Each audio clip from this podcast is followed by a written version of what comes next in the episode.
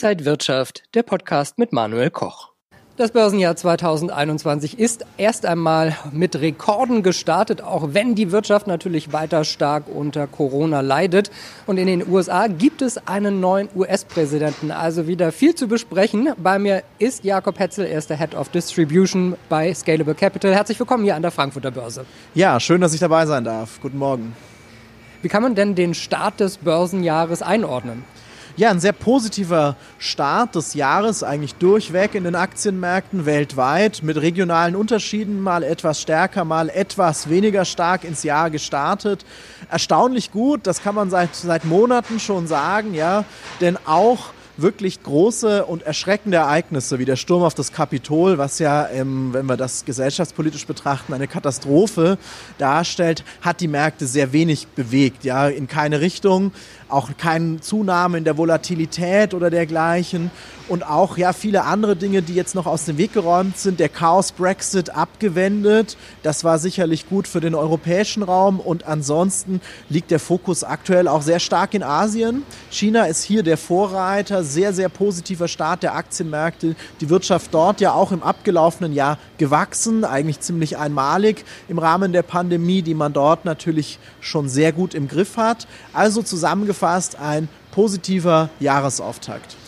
Und die USA haben noch einen neuen Präsidenten bekommen. Da wird sich wahrscheinlich einiges ändern, nicht nur der Umgangston. Was sind denn so die Erwartungen der Wall Street und vielleicht auch der Tech-Riesen aus dem Silicon Valley? Das wird ja viel diskutiert. Grundsätzlich einmal, glaube ich, ist übergeordnet zu sagen, man kann froh sein, dass wir jetzt den neuen Präsidenten im Weißen Haus haben, dass er seine Arbeit aufgenommen hat. Vieles wird leichter werden, aber es wird nicht alles komplett anders werden. Ja? Also man darf keine Kehrtwende erwarten die darf man erwarten in der Kommunikation, aber in der Sache. Es wird weiterhin hart verhandelt werden, zum Beispiel mit China. Da wird der Konfrontationskurs nicht völlig aufgelöst sein, aber natürlich verhandelt man jetzt eher wieder über Handelsdelegationen, weniger über Twitter und das sollte auch zu besseren Ergebnissen führen. Was sind sonst die Erwartungen? Die Erwartungen natürlich einerseits, dass das Land geeint wird. Das braucht auch die Wirtschaft. Man kann nicht in einem gespaltenen Land erfolgreich sein. Die Erwartungen von Big Tech, das ist sehr viel diskutiert worden, schon vor der Wahl. Ja, Biden hat ja mehrfach öffentlich auch bekannt, dass er kein Fan von Facebook ist beispielsweise oder von, von Mark Zuckerberg. Und ja, da merkt man schon auch, dass das diskutiert wird. Apple hat seine Aktionäre in einem Brief darauf ähm, hingewiesen, dass wohl etwas mehr Regulierung zu erwarten ist.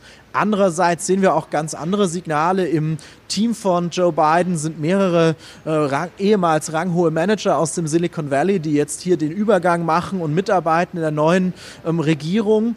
Das äh, ist sicherlich auch ein Zeichen dafür, dass man da ein Miteinander sucht. Und auch wenn es etwas mehr Regulierung geben wird, kann sich kein US-Präsident leisten, solche Erfolgsstories komplett zu zerschlagen. Also die, die Erwartungen, denke ich, sind erst einmal ähm, gesetzt und man setzt viel Hoffnung auch in den neuen Präsidenten. Was wird ansonsten vielleicht 2021 noch so im Fokus stehen? Das ist natürlich ähm, ein Jahr, wo jetzt, jetzt auf die Zeichen eigentlich auf, die, auf der Erholung stehen müssen, wenn die Pandemie denn irgendwann weitestgehend im Griff ist, wenn man die Impfungen weiter vorantreibt. Wir können noch einmal nach, nach Asien blicken, ein Abkommen ausverhandelt mit ähm, China, die EU, die jetzt hier auch international wieder mehr ähm, versucht, ja, Gewicht ähm, an den Tisch zu bringen. Und das wird vieles erleichtern. Die Investitionen aus Europa in China, davon sollten verschiedene Sektoren profitieren. Die Automobilindustrie erhofft sich sehr viel davon. Und das ist, denke ich, auch ein spannendes Feld, dass man sagt, ja, diese Rolle, die China einnehmen wird, die wird einfach immer stärker werden. Das entwickelt sich sehr stark weg vom Entwicklungsland.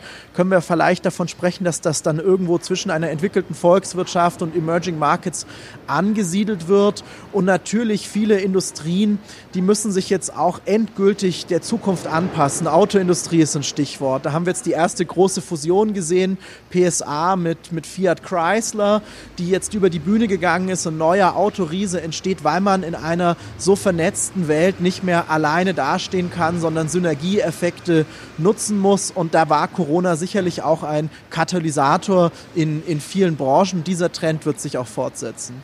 Wenn wir mal so einen Ausblick wagen, die Zeit nach Corona, wer profitiert davon? Wer sind so die Gewinner? Ja, das, äh, wenn man es wüsste, wäre es schon sehr gut. Man kann da immer nur verschiedene Thesen ähm, aufstellen und das liegt ein bisschen auch auf der Hand. All das, was jetzt vielleicht nachgeholt wird. Das sind Themen wie, wie Tourismus mit allem, was dranhängt. Ja, es gibt ja Aktien von Kreuzfahrtunternehmungen, von Flughäfen, Airlines, Hotelketten. Das ist etwas, was äh, sicherlich irgendwann wenn das wieder möglich ist, auch davon profitieren wird. Muss man aber auch sagen, wer das jetzt schon investiert, der ist mutig, hat eine Upside-Chance, aber natürlich auch das Risiko weitere Rückschläge. Um ein bisschen konkreter hineingehen, hatten wir ja kürzlich auch den Börsengang von Airbnb noch im alten Jahr eigentlich zu einer Unzeit, ja, für so ein Unternehmen mitten im, im Lockdown. Aber da zeigt sich schon auch die Aktie positiv ins Jahr gestartet, dass diese äh, modernen Unternehmen, die eben, sage ich mal, in zwar irgendwo aus dem Bereich Reisentourismus kommen, aber das mit sehr viel Technologie sehr adaptiv machen, dass die auch wahrscheinlich am meisten davon profitieren werden, weil so ein Airbnb ist natürlich flexibler als eine Hotelkette. Wenn die Leute sagen, ich gehe in Zukunft vielleicht mal eher aufs Land im Lockdown und miete mir da eine Wohnung an, da hat ein klassischer Hotelkonzern nichts im Angebot und die Plattform, ja, Plattformen, davon sprechen wir immer von der Plattformökonomie, das zeigt sich auch hier, dass das sicherlich ein Zukunftsgewinner sein kann. Darüber hinaus Konsum, vielleicht holt der ein oder andere mal einen Autokauf nach, den er sich im letzten Jahr verkniffen hat, aber das ist schon ähm, ja, ein Stück weit auch Spekulation, die Spaß machen kann, die man aber nur im begrenzten Umfang im Gesamtvermögen tun sollte. Wir schauen jetzt mal auf das Spotlight des Monats.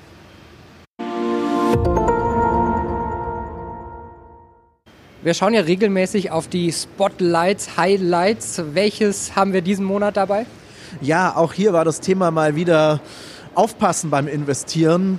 Signals, ja, also ein Messenger-Dienst, der von Elon Musk in einem Tweet empfohlen wurde. Das wollten viele Anleger investieren und haben gar nicht gemerkt, dass es die Firma nicht investierbar an der Börse gibt, sondern es gibt ein gleichnamiges anderes Unternehmen. Die Aktie schoss dann in die Höhe 5100 Prozent. Ja, das kann man sich gar nicht vorstellen, bis man herausgefunden hat, mit dem Messenger-Dienst hat das eigentlich überhaupt gar nichts zu tun und das Ganze dann auch wieder sehr schnell und sehr hart auf den Boden der Tatsachen zurückkam für die Menschen, die sich da verleiten haben lassen. Und ja, ich hoffe, es war keiner unserer Zuschauer da, da mit dabei und man muss einfach sagen, man muss verstehen, was man kauft und man sollte nicht blind irgendwelche Trends hinterherlaufen. Das ist ganz wichtig. Ein Trend ist aber dann äh, ein Sekt, äh, sind Sektor- und äh, Trend-ETFs. Was gibt es da zu beachten?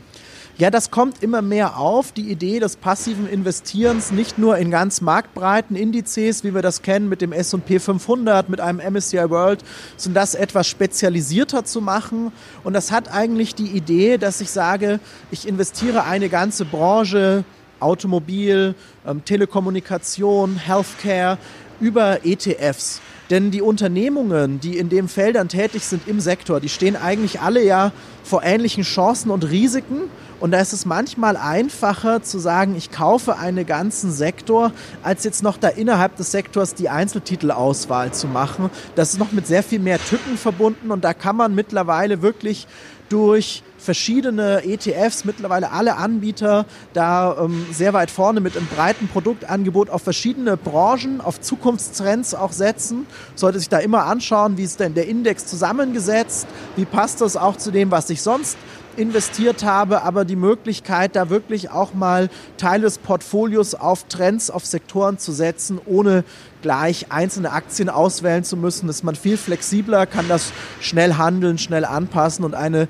eine spannende Möglichkeit, das passive Investieren auch ein bisschen spezialisierter zu machen sagt Jakob Petzel, Head of Distribution bei Scalable Capital. Vielen Dank, dass Sie wieder hier an der Frankfurter Börse waren. Und Ihnen, liebe Zuschauer, vielen Dank fürs Interesse. Alles Gute, bleiben Sie gesund und munter. Bis zum nächsten Mal.